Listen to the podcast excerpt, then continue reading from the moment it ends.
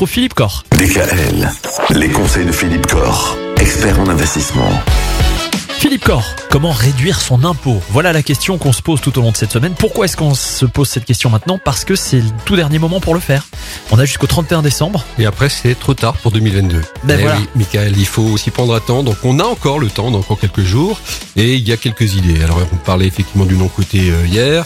Euh, Aujourd'hui, j'aimerais parler effectivement aux auditeurs d'une possibilité qui est d'épargner pour sa retraite.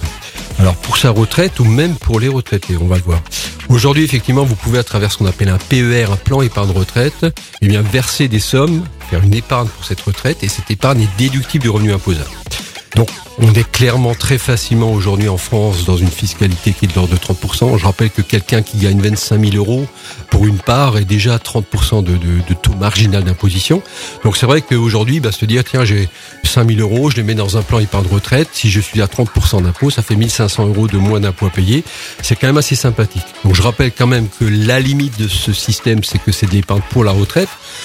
Quand on est jeune, c'est une épargne qui est quand même bloquée. Quand on est moins jeune, elle n'est pas énormément bloquée. hein. on le récupère quand même très vite, puisqu'on peut sortir en capital d'un plan épargne retraite. Donc, c'est un très très bel outil pour réduire son imposition avec une sortie en capital. Bien sûr, quand on récupérera son capital, ce seront nouveau des, des sommes considérées comme un revenu imposable, mais ça permet dans tous les cas de bénéficier d'un différé de paiement d'impôt et un différé de paiement d'impôt avec l'impôt qu'on ne paye pas. Eh bien, cet impôt qu'on ne paye pas, on peut le valoriser, on peut en profiter. Donc, sur le plan du rendement financier, c'est quand même très très intéressant. Il y a des limites à ça. Je rappelle quand même que les limites pour l'épargne retraite déductible, c'est 10% de ses revenus nets imposables. Mais qu'il y a une petite astuce intéressante, c'est qu'on peut récupérer les années antérieures qui n'ont pas été utilisées. Et on peut aller jusqu'à trois années. Donc effectivement, quelqu'un, je prends un exemple, un couple qui a 50 000 euros de revenus net imposables par an, peut donc effectivement verser 5 000 euros par an dans un PER. S'il n'a pas fait les années précédentes, il a 3 fois 5 000 euros de possibilités supplémentaires. Donc il peut verser les 15 000 euros des années antérieures, plus les 5 000 de l'année en cours. Il peut faire un versement de 20 000 euros en épargne retraite. Ben, à 30% d'économie d'impôt, ça fait euh, 6 000 euros de, de moins d'impôt. Voilà, c'est quand même assez sympa. C'est pas négligeable. Et ben voilà, merci pour ce nouveau bon conseil comme vous nous en proposez chaque jour euh, ici sur cette antenne euh, Philippe.